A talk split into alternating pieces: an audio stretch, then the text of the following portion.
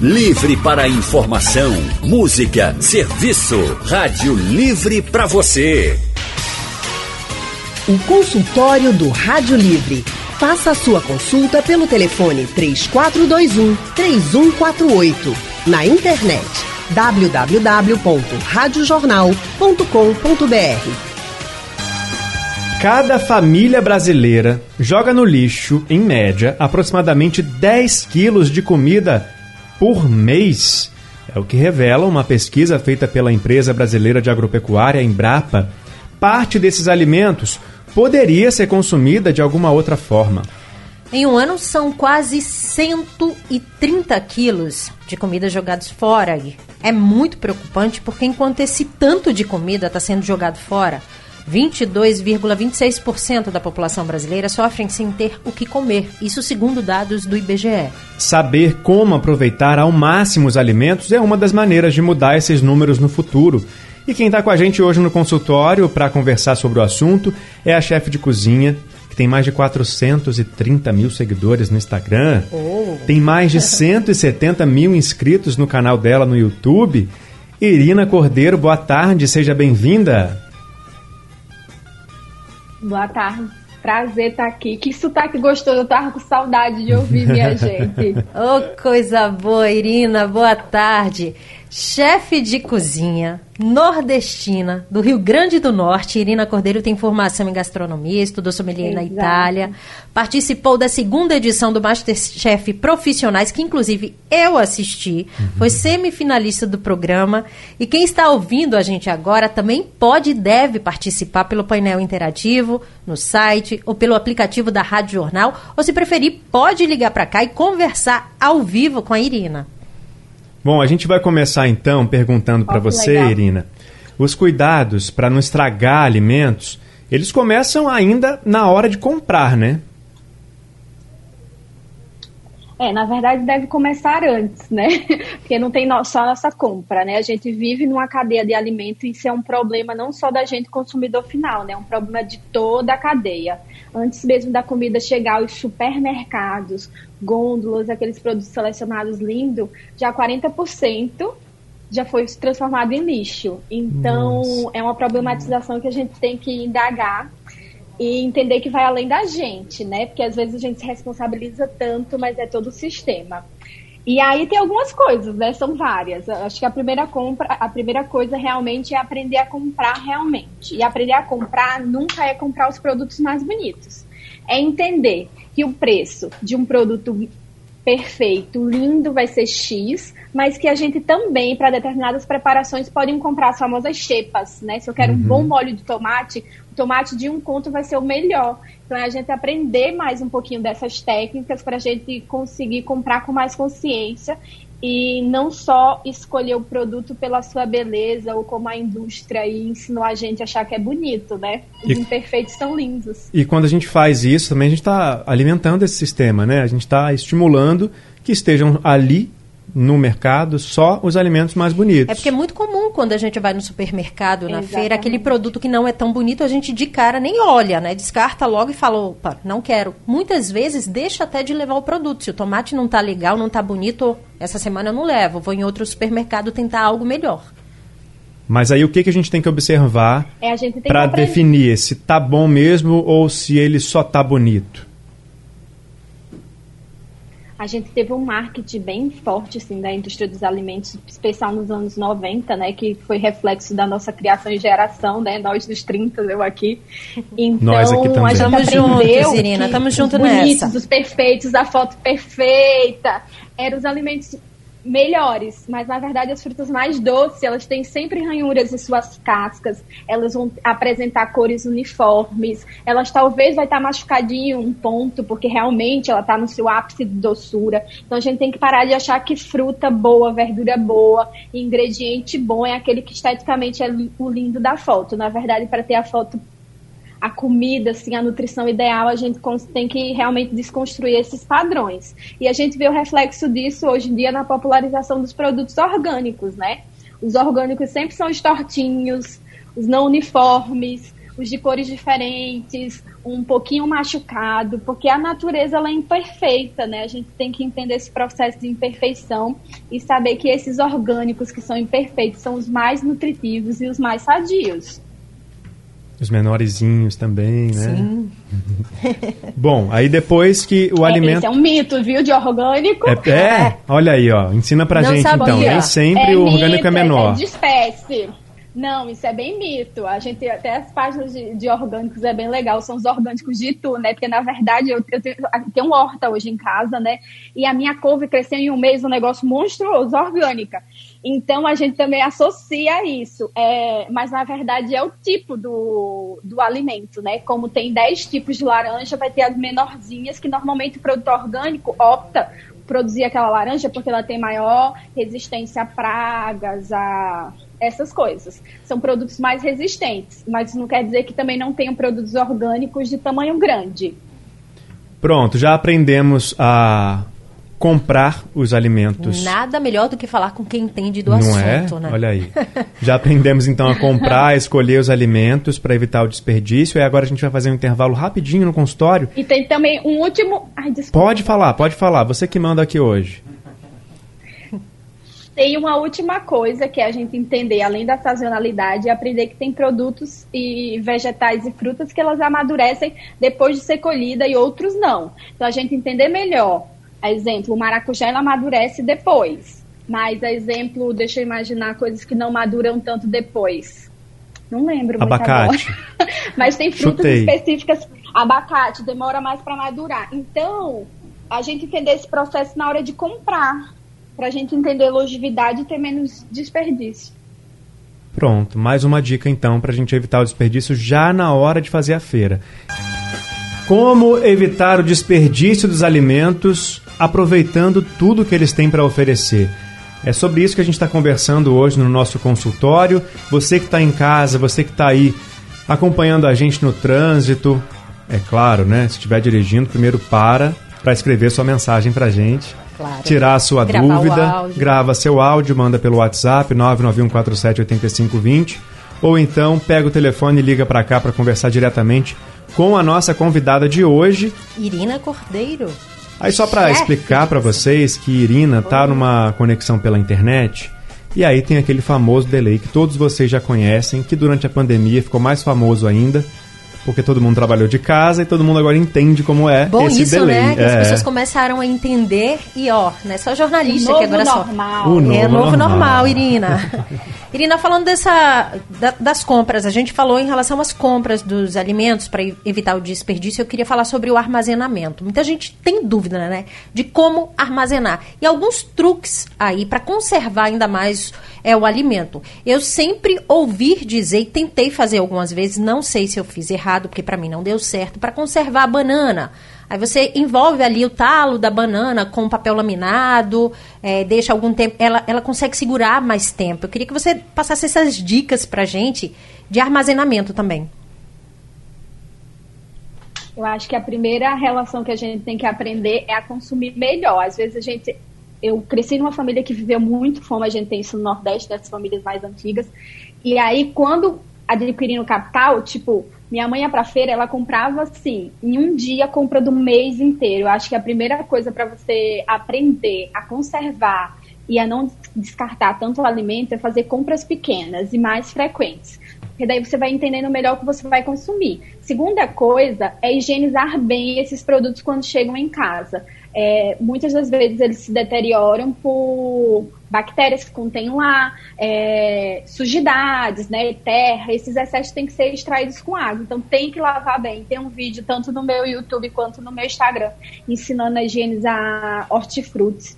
A gente tem que limpar ao máximo para que eles durem muito mais em geladeira. E aí limpa Existem com coisas quê? que sim é legal guardar em geladeira.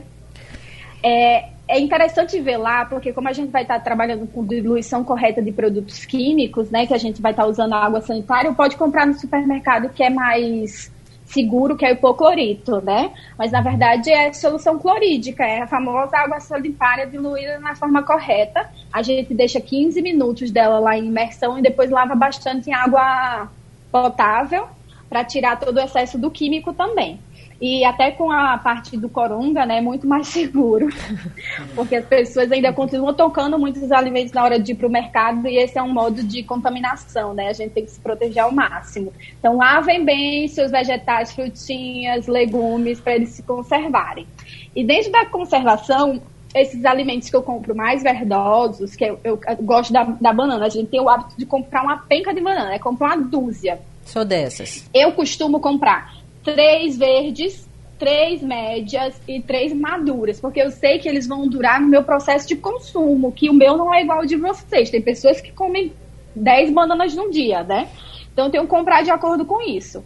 É, regras básicas. Está perto de se estragar, aí eu não vou deixar estragar. Eu vou pensar o que eu posso fazer antes dele ficar perecível, né? Então a gente tem coisas aí que são deliciosas como aperitivos e fácil de guardar para a vida inteira, que são as conservas e picles. Então minha berinjela está estragando, meu tomatinho, vou fazer um molho, mas eu vou, não vou deixar ele chegar até o estágio de deterioração completa. Os tomates e todos esses para fazer compota não precisam estar frescos, lindos, perfeitos e maravilhosos. Eles podem ter uma parte que está estragada, a gente só corta o excesso com faquinha. A gente também tem um mito, né? De que quando essas coisas estão com um pedacinho ruim, a gente joga todo o restante no lixo. E o brasileiro ele não tem pena, é um dos países que tem maior né, índice de desperdício de alimento a gente não tem pena de jogar isso fora, né? A política do desperdício está dentro da nossa casa. Se está um pedacinho fora, eu não penso no normal em tirar e fazer uma preparação. Eu penso logo em jogar fora, porque eu acho que está estragado e vai estragar com tudo que está dentro da minha geladeira. Ontem mesmo eu publiquei eu comendo um brócolis que estava já amarelinho. E todo mundo, minha mãe disse que não pode comer. brócolis é uma flor. E é normal que as flores amadureçam, né? Elas, elas continuem florindo e amarelem depois. E isso não quer dizer que aquilo perdeu nutrição, né? Não quer dizer que aquilo está estragado. E todo mundo jogava fora e ninguém sabia. Então tem vários mitos. Então acho que o primeiro mito que a gente tem que aprender é que comida não é lixo e que a gente tem que aproveitar sempre ao máximo. Aquilo já está feio e assim muito perto de degradar, já ensinei a fazer biocompostagem em casa, batendo no liquidificador para você fortalecer sua horta. É uma forma de eu também não transformar isso em lixo, né?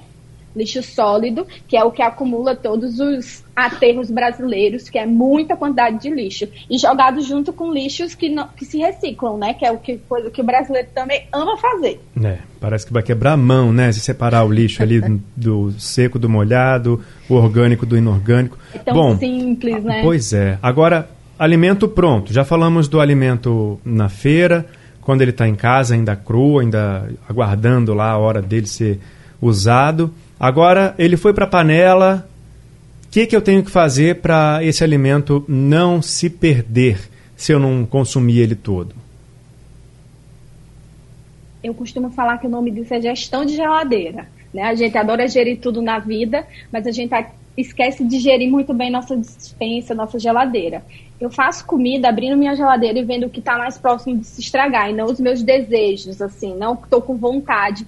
Minha comida tem um arroz velho na geladeira e eu vou lá, vou comprar uma outra coisa e vou jogar esse arroz no lixo. Não, procuro realmente reaproveitar ao máximo, né? E cresci com meu pai fazendo os famosos grolados nordestinos, né? Uhum. os mexidões com tudo. E a gente hoje consegue ter preparações infinitas no Papai Google. Vocês botam lá, tem um sobra de arroz, tem um sobra de feijão, o que é que eu posso fazer? E transformar isso numa comida nova, viva e super saborosa. E além disso, é também o congelamento. O congelamento é uma forma super maravilhosa de conservação e de garantia de valor nutricional, porque a gente assim, não é só comer, né? A gente tem que se nutrir. De até 15 dias. Então, sobrou feijão, sobrou uma saladinha. Eu tenho um saquinho na minha geladeira, inclusive é, no freezer, que são das cascas. Tudo que é casca, a maioria das coisas eu como com casca, né? Que é outro mito, gente. Consumam casca. Essa coisa que é agrotóxico está na casca, meu amor, todo vegetal é poroso. Se tem agrotóxico, ele entra em todo o vegetal. Ele não vai ficar só na sua casca, não se iluda. Talos então, também, né? Um das, das, sementes às cascas, tudo, né? Tudo, tudo que sobra mas tudo. Aí esse saquinho eu vou guardando todos esses resíduos que eu congelo. Então no dia que eu encho o meu saquinho, que aí vai um meio quilo de casca, um quilo de casca, eu coloco água e levo para o fogo e faço um belo caldão que pode virar uma sopa super nutritiva, um risoto gourmetizado aí pros boys, que os boy adoram risoto. E a gente consegue dar mais sabor a esses alimentos com coisas que normalmente você vai jogando no cestinho do lixo da pia, né? Mas, Irina. Faz uma coisa na tua vida. Tira o cestinho do lixo da pia. Você vai produzir menos lixo. Ele vira um vício. Você está falando da conservação das cascas. Existe um, um, período que elas podem ficar congeladas sem perder nutriente para que depois a gente use e faça um, um, uma sopa maravilhosa, por exemplo? Sadio até seis meses, mas a partir de 15 dias eu tenho perca nutricional. Vale salientar que essa perca não é ignorante, não, né? É que em 15 dias ele vai perder 100% de sua nutrição. E a gente vai, assim, 5% a cada 15 dias. Então, quanto mais rápido eu usar, melhor é. E aí eu gosto muito dos caldos, porque dá para me botar em qualquer preparação. Vou fazer minha galinha, minha carne, meu feijão, eu consigo reaproveitar todo esse caldo. E, e é super saboroso, deixa tudo mais delícia e evita também a gente estar tá usando temperos prontos, né? E aí, molho de tomate. Dá para fazer bastante. Eu faço picles de tudo. Também tem receita no meu canal. Picles é um ótimo tira-gosto pagela. E assim, eu pego os vegetais que tá perto de se, se perecer, né, de se estragar, tiro a parte ruim, corto e a gente faz uma solução que é muito fácil de, de se fazer, que na cozinha a gente chama de TPT, tamportan, que vem do francês. Partes iguais de água, sal e vinagre. Levo para ferver e aí você pode aromatizar como você quiser. Casca de limão, especiaria, erva doce, cravo, o que você quiser. Ferveu, desligou e eu vou botar num pote de vidro com imersão. Sabe que a gente compra aquelas cebolinhas tirar gosto? Sim. Que tem boteco e tal? Dá para fazer em casa. E esses picles, eles conseguem se conservar durante anos. Olha. Então é uma forma muito legal da gente ter comida para longevidade. Até se chegou cansado, tô com preguiça, só quero beliscar alguma coisa, dá pra gente fazer esses picles. E também é uma forma de a gente também não jogar nada no lixo. Eu faço muito, eu digo assim, vou viajar, é a semana de fazer picles de tudo, porque tudo que tem na geladeira eu transformo em picles e eu viajo tranquila, sem saber, com a consciência tranquila que não estou colocando comida no lixo. E tem a última coisa que é muito interessante, que é a doação. Isso. Vamos estimular aí o comunismo, minha gente. Vamos doar.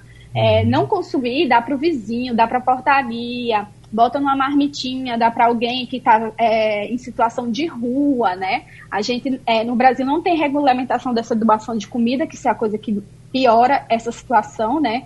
É, só o estado de São Paulo que tem lei vigilante que até os restaurantes podem fazer doação das comidas já prontas, que por lei brasileira a Anvisa não permite, que eu acho isso um crime. Ah, os restaurantes jogam toneladas de comida no lixo diariamente porque não podem ser doados. E alimenta... Então você que é dono de casa, que não tem a, a Anvisa no seu pé, doa, não transforme em lixo o que para você estar tá sobrando e talvez você não vê que está fresco e bonito, pode ser muito feliz na vida de outra pessoa. Pode até salvar uma vida, né? Ó, a Ladjane, de Campina do Barreto, ligou para cá Exato. e tá na linha para conversar com a gente. Boa tarde, Ladjane. Boa tarde. Eita, boa tarde. mulher. Olha, eu sou baiana. Prazer. E eu gosto, obrigada. E eu gosto, eu sou uma cascologista. Agora, eu ainda não usei a casca da macaxeira a casca do inhame e a casca do cará, porque mãe dizia que fazia mal. Aí eu queria saber assim, eu posso também reutilizar isso aí, porque tudo que é de casca aqui em casa não, não sobra nada. Casca de talos, casca de jaca, bagulho de jaca, tudo vira comida, tudo vira. Não tem esse negócio de botar na planta, não, a planta não vai precisar, a planta tem um estrumo dela. Aí eu queria saber assim, a casca da, da macaxeira, a casca do cará e a casca do inhame normal pode se reutilizar ou eu vou ter que continuar jogando fora com muita pena. Obrigada aí um cheiro para todos. Obrigado, Ladiane. Maravilhosa, arrasou. Olha, a casca dos tubérculos normalmente não são usadas pelo excesso de sujidades, né? De que vem muita terra. Se você, antes de tirar a casca, você limpa bem, inclusive a macaxeira, se tu passar assim uma escovinha, esfregar bem, ela vai ficar branquinha. Tudo aquilo é excesso de terra, porque é uma raiz, né, na verdade. Então, você pode fritar que nem casca de batatinha, gente. Do, do inhame, do cará, eu frito com mais frequência. Da, da macaxeira, eu, ao contrário dela, né, que acho que não precisa, que já tem uns estrumes para planta, eu bato para fazer adubo. Uhum. Porque dá muito trabalho, porque é muita areia que vem da casca da macaxeira. Mas dá para consumir sim. Inclusive, é, eu estudo muito punks no Brasil, né? A gente tem uma biodiversidade gigantesca, eu acho que é uma das maiores biodiversidades do mundo. E 90% do que está disponível na biodiversidade, do que a gente vê como mato, árvore, planta, tudo é comestível. Só que cada coisa tem um método de preparo ideal para consumo. A exemplo, até é, Urtiga, minha gente, é comestível, é uma delícia, dá para fazer temporal, é, é tudo na vida da gata. Oi, Dina. E aí, assim, aqui na, a gente não tem o costume também no Brasil de ir a um restaurante, não deu conta de comer toda a comida do restaurante e pedir para a viagem o que Exato, sobrou. Exato, para colocar é. Ou para levar para casa ou para entregar para alguém, né? A gente acaba deixando lá. Deixando para lá e aí vai para o lixo, porque os restaurantes têm que jogar no lixo, né? Alguém já mexeu ali, não tem nem como. Exato. Ainda que a Anvisa autorizasse, ela não poderia fazer nada com aquela comida. Essa comida que a gente Exato, pede para embrulhar do restaurante e leva para casa, se a gente passar a fazer mais isso, a gente também pode dar uma repaginada dessa, nessa comida em casa para comer depois, né? Claro, claro, super. E uma coisa assim, é, é a população pobre que virou classe média. Como a população pobre ela é muito serviente, né? Trabalhava muito para servir os ricos. A gente não podia sentar na mesa. Eu cresci com a família que derivou disso, né? Eu não podia pedir comida, né? Porque os ricos não permitiam. E quando a gente tomou acesso desse poder, né? Dessa capitalização, a gente achou que isso era feio. Então muita gente não pede com vergonha. Aí eu não vou levar porque eu tenho vergonha de pedir que vou levar. Feio é botar comida no lixo, né? Então vocês podem trazer para casa, exemplo, às vezes quando sobra um bobó, né, que acho que tem uma baiana aí, quando sobra uma muquequinha, dá para fazer um arroz de muqueca no outro dia, né? A carne de sol com nata que a gente comeu no restaurante, dá para virar um bolinho no outro dia, dá para virar um bom sanduíche com um pãozinho francês, né? Então a gente tem que levar para casa. E segundo, não vou levar porque eu não gosto, não vou consumir. Peça mesmo assim, no seu trajeto até voltar à sua casa, a gente tem o, o tópico que a gente já falou, que é a doação. Uhum. Como essa comida ia para o lixo, peça marmitex no caminho de algum para alguma pessoa que está vivenciando rua, né? Que está num, num processo de vulnerabilidade. A gente tem que aprender a doar mais. E não pensar que essa pessoa vai se ofender ou vai ficar chateada porque está recebendo. Pelo contrário, uma das cenas mais chocantes que eu já vi é aquela de uma pessoa tentando salvar no lixo comida. a comida que ela precisa porque ela está com fome. Então, comida. vai ser muito melhor ela receber essa, esse marmitex limpinho para ela se alimentar.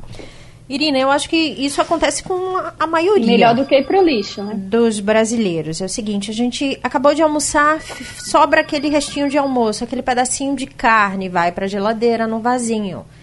Aí a janta, sobra mais outro pouquinho, você acaba colocando lá. No final das contas, quando você vai ver, sua geladeira tá cheia, né, de poucos... De né, mini pequ Pequenas porções mesmo de comida e você não sabe o que fazer. Você acaba se irritando e jogando tudo, porque acha que nada ali mais presta. Sim, eu sou contra o, a cultura dos mini potes, tá, gente? É, vou guardar. Ó, a gente tem que lembrar que geladeira é o que eu vou armazenar, o que vou consumir imediatamente, né? Assim, na, durante a semana. Se eu tenho consciência que aquele restinho de comida eu não vou consumir, é a dica que a gente deu para a mesma coisa das cascas no freezer. Tudo que vira caldo, minha gente, é delícia, eu já falei, né? Sobre a carninha, você faz o saquinho da carninha. No dia de eu fazer minha sopinha, até mesmo no, no meu feijão, né? Que a gente aí no Nordeste a gente ama muito comer feijão com muita sustância, muita carne. A gente pode colocar todos esses pedacinhos residuais, sabe? Ter o potinho do frango, o potinho, porque quando eu for utilizar, eu vou ter uma grande quantidade. Porque não adianta a gente se iludir que vai guardar um micropote que tem assim meio peito de frango e achar que a gente vai consumir. Mas se eu guardo no meu freezer e eu vou acumulando esses peitos de frango que sobrou durante meu mês, pode virar um creme de frango no último dia que eu vou desfiar, entendeu? Mas eu sou contra a política dos mini potes. Eu prefiro armazenar no freezer, que é uma forma mais consciente, que eu tenho mais certeza que aquilo vai ter uma longevidade, vai ser mais duradouro. E a gente tem mais um ouvinte aqui na linha para conversar com a Irina, com a gente aqui, o Derivan Alves, do Ibura. Derivan, boa tarde. Boa tarde. Boa tarde, Derivan. Pode fazer sua pergunta.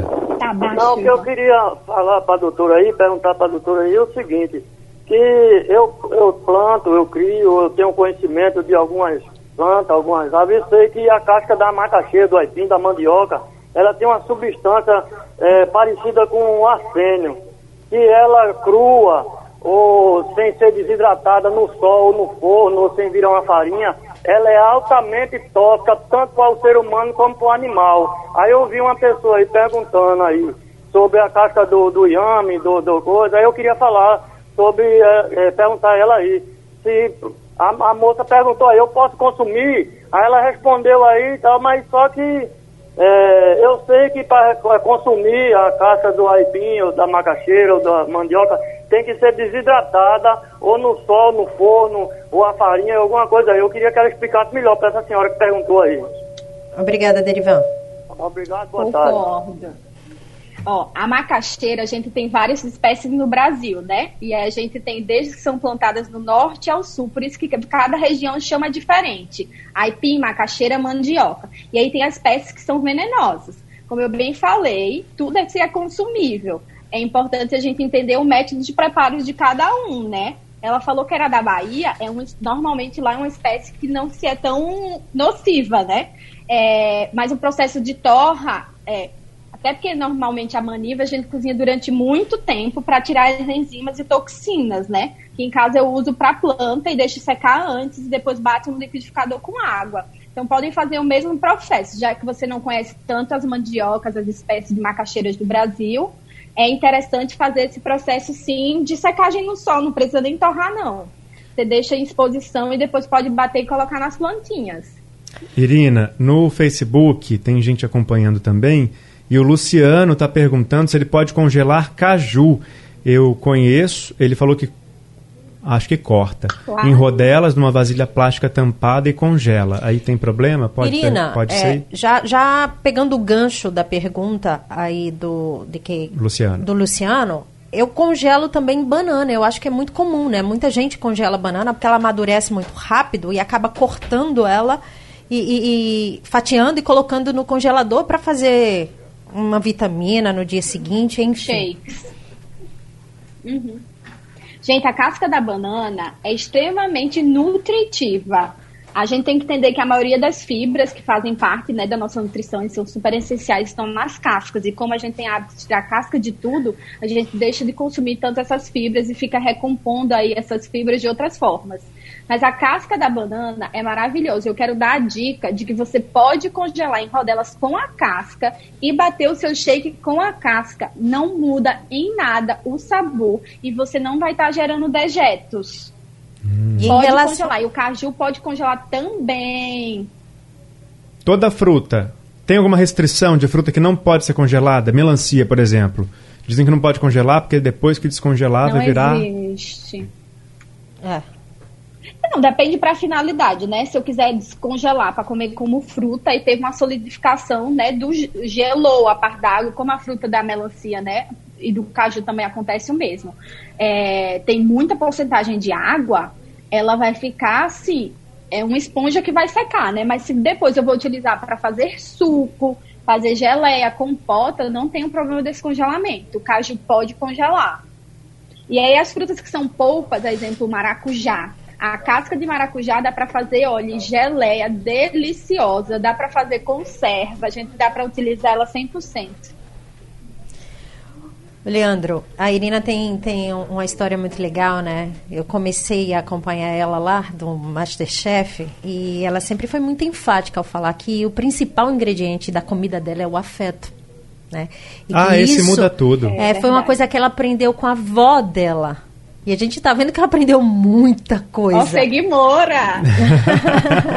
Tem vários seguidores seus aqui na Rádio Jornal, viu? E cozinha é isso, é amor, né? É, eu acho que quando a gente coloca esse ingrediente como pilar número um dentro da nossa alimentação, a gente começa a ver esses alimentos de uma forma diferente. Eu começo a me preocupar assim, jogar tal coisa no lixo. Eu sinto, me dói quando eu tenho que colocar alguma comida no lixo. Eu também entendo que quando eu for no supermercado, se eu comprar mais do que eu posso consumir, aquilo vai ser uma problemática, porque eu não vou estar tratando bem, tão bem esse alimento que poderia outra pessoa estar consumindo de forma mais digna. Então eu acho que o amor pela nossa alimentação é uma coisa que a gente vem perdendo, né, com a globalização, né, esse mundo que a gente só trabalha e essa loucura dos ultraprocessados que entrou dentro da nossa geração, mas que eu acho que a única virtude que essa pandemia trouxe foi realmente nos aproximar mais do nosso ambiente do lar, do nosso alimento e resgatar esses valores que são de vó mesmo, como ela, como ela falou mesmo, minha avó, ela tinha os bichos, criava os bichos, ela plantava sua comida. E eu mesmo, dentro de São Paulo, eu me mudei. E hoje eu estou tentando ter isso dentro da minha própria casa, né? Eu montei uma horta para começar a cultivar minha própria comida. Para me entender bem muito bem como é esse processo de valorização, né, do que é o alimento, como a gente teve o ouvinte que planta, né, cultiva, essas pessoas tratam o alimento de uma outra forma, porque eles sabem o quanto que dá trabalho, quanto de tempo leva para crescer, né, como é o processo, é muito bonito observar a natureza, entendê-la e respeitá-la. E a gente amando mais esses alimentos, a nossa nutrição, ao nosso corpinho, a gente começa a respeitar mais. É, é, eu acho que a maioria das pessoas está lembrando de alguma receitinha da avó, justamente por causa dessa cultura de antigamente de, de aproveitar ao máximo, porque, enfim, o valor que se dava era outro. Eu lembrei que a minha avó faz uma farofa usando os talos que sobram da taioba. Tem taioba aqui? É, é comum? Não. É porque eu sou do interior aqui do Rio não. de Janeiro, Irina. Aí a gente não tem. Aí, Aqui não. às vezes eu falo de algum Olha. alimento que aqui não é muito comum.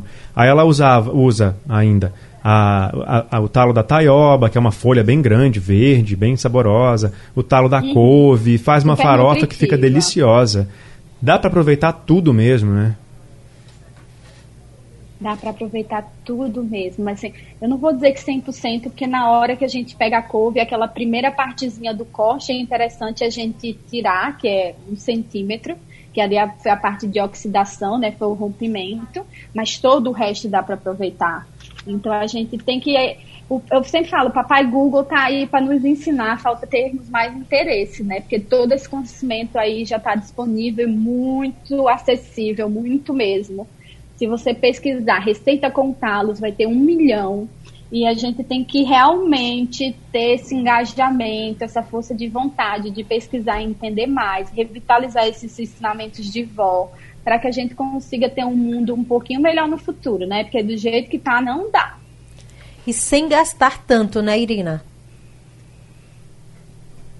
Eu fico impressionada, porque esse é um ponto que eu falo, porque minha mãe sempre me ensinou que quando mexe no bolso a gente sente mais. Mas em relação à alimentação, as pessoas não têm esse- essa associação, né? Que eu mesmo vou lá, compro, eu sei o quanto custou, o quanto foi do mercado caro, mas na hora de casa eu não tenho pena de jogar fora, né? E imagina, dentro do supermercado, o preço do desperdício também está na nossa conta. Né? Aquilo tudo que ele jogou, esses 40% que eu falei no início da, da nossa entrevista, esses 40% que já vira lixo antes de chegar na gôndola do mercado, né, de alimentos que já foram jogados, é, esses 40% eles não são sumidos, esses 40% está embutido dentro do valor da nossa compra. É, e é fácil então é a gente vai cobrar também dos meios que revendem, é, quem vai ao Ceasa para fazer compra de é tão caro. verdura, de legume, vai reparar isso, vai perceber que já tem uma parte dos alimentos separada lá, porque ela não está bonita para ser vendida, mas aprendemos hoje aqui, entre tantas outras lições com a Irina, que esses alimentos podem sim ser consumidos se for feito o tratamento correto para eles. E, devem, né, Leandro? É, e devem ser consumidos para evitar todo esse desperdício, enquanto tem gente aí precisando de comida passando fome. Irina, nosso tempo está acabando. Aí eu vou pedir para você falar aí os seus canais, como as pessoas podem te encontrar na internet, para também acompanhar as receitas. Hoje a ideia não era trazer as receitas, era realmente trazer Falar essa do reaproveitamento, né? É. do não desperdício. essa de como- consciência. Exato. Mas aí nas suas redes a tem melhor receita. receita de todas. tem. Inclusive tem muitas receitas de reaproveitamento, de reutilização, de não desperdício. E não só de receitas, né? A gente tem vários vídeos ensinando um pouquinho de tudo que a gente hoje brifou tão rapidamente. Mesmo, Mas em todas Irina- as redes é Irina Cordeiro Chef. Irina, as receitas Pode mesmo para quem não tem tanta habilidade na cozinha, tipo eu, Leandro. Me entregou Na verdade, o foco das minhas receitas é, pra, é praticidade, acessibilidade, porque tem que ser barato, né? Tem que ser fácil fazer, tem que ser barato, tem que ser nutritivo. São três pilares que eu trago na minha cozinha. Então, você em casa, mesmo com zero habilidades, Amei. vai conseguir fazer. Eu tenho um quadro muito legal que é 20 minutos numa panela só. É assim, pro jovem milênio é tudo. Então, tem conteúdo para todo mundo. E eu tenho um programa na UOL que se chama Tá Bom Demais, que é de resgate de comidas de vó. E aí traz muitas receitas que estão sendo esquecidas e que minha avó muitas vezes fez para combater fome e que hoje a gente precisa revitalizar e entendê-las melhor. Diga aí suas redes então pra gente, por favor. Todas são Irina Cordeiro Chefe. Com F só, com dois Fs no final, FE, como é que escreve? Normal. é Irina Cordeiro, normal. E chefe com F mudo.